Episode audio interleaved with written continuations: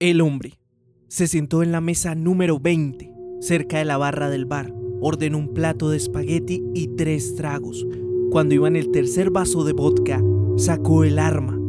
Campo Elías Delgado, veterano de guerra de Vietnam, ya había asesinado a algunas personas horas antes de sentarse a cenar en el restaurante Poseto, en Bogotá, donde perpetraría una masacre que estremeció a Colombia.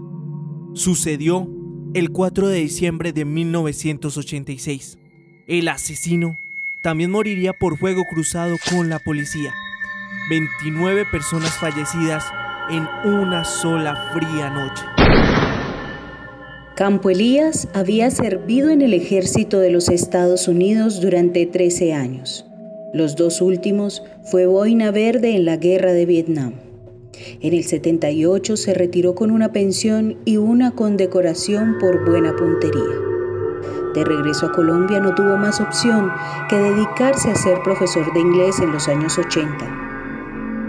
Llegó a Bogotá a vivir a casa de su madre, sin embargo, la mujer era víctima de constantes abusos y maltratos por parte de su hijo. Era una persona introvertida y extraña. No se le conocían relaciones, ese jueves 4 de diciembre sería el último día de Campo Elías y otras 32 personas. La primera de sus víctimas fue su madre, a quien asesinó de manera brutal.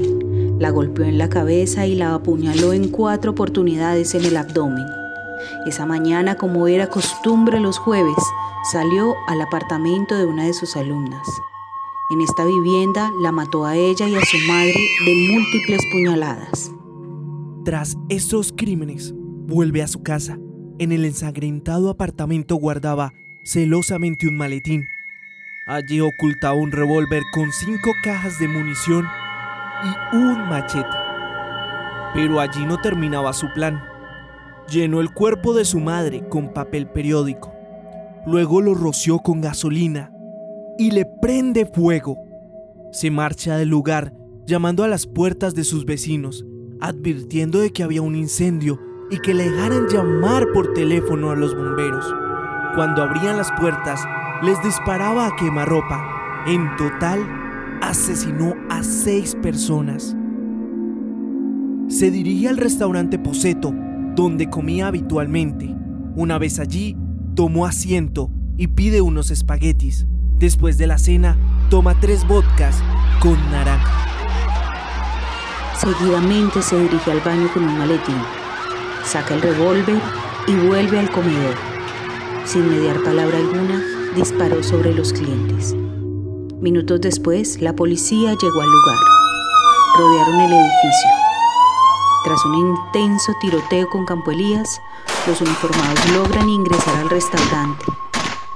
Al notar la presencia, Delgado prefirió suicidarse antes que entregarse a las autoridades.